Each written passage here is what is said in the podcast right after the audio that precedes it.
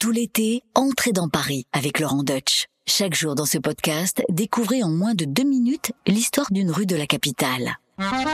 Laurent Deutsch sur RTL, entrez dans Paris dans l'ouest de la capitale, une avenue qui est une très ancienne route puisqu'elle est le prolongement vers l'ouest de la rue Saint-Honoré. Et tout le monde sait que la rue Saint-Honoré, déjà au temps des Romains, c'est la principale route de l'ouest sur la rive droite. Donc cette avenue des Ternes, c'était la route qui continuait la rue Saint-Honoré pour atteindre la Normandie et l'ouest du pays. C'est une route très importante, essentielle. Et ce mot de Terne vient du latin externus, qui veut dire extérieur. Et donc on en a fait un raccourci, la rue des Ternes, l'avenue des Ternes, avec son fief, sa seigneurie et son petit château. Et figurez-vous qu'il est parvenu jusqu'à nous, au 28 rue Enfin, il n'en reste pas grand-chose. Une petite façade du XVIIIe ah siècle qui date de 1715 et d'ailleurs qui a été éventrée pour permettre le franchissement de la rue Bayen. Donc il en reste presque rien, mais c'est pas rien, c'est le château des Ternes. Plus loin, ça devient l'avenue de Neuilly, ça devient ensuite le pont de Neuilly. Mmh. Et là, j'ai une anecdote assez, assez croustillante d'ailleurs sur ce pont de Neuilly, qui est un des axes de circulation presque les plus empruntés par les Parisiens et les Franciliens, des milliers de personnes qui passent par là chaque jour. Figurez-vous que avant le XVIIe siècle, il n'y avait pas de pont, il y avait un bac.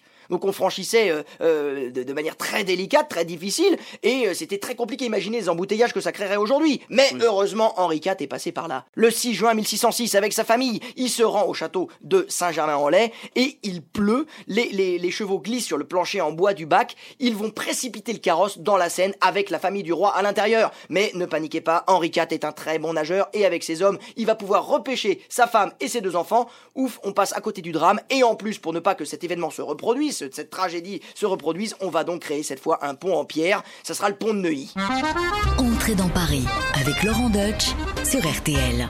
Merci d'avoir écouté ce podcast. Pour découvrir tous les épisodes, rendez-vous sur l'application RTL, sur rtl.fr et toutes nos plateformes de podcast partenaires. N'hésitez pas à nous laisser des notes et des commentaires.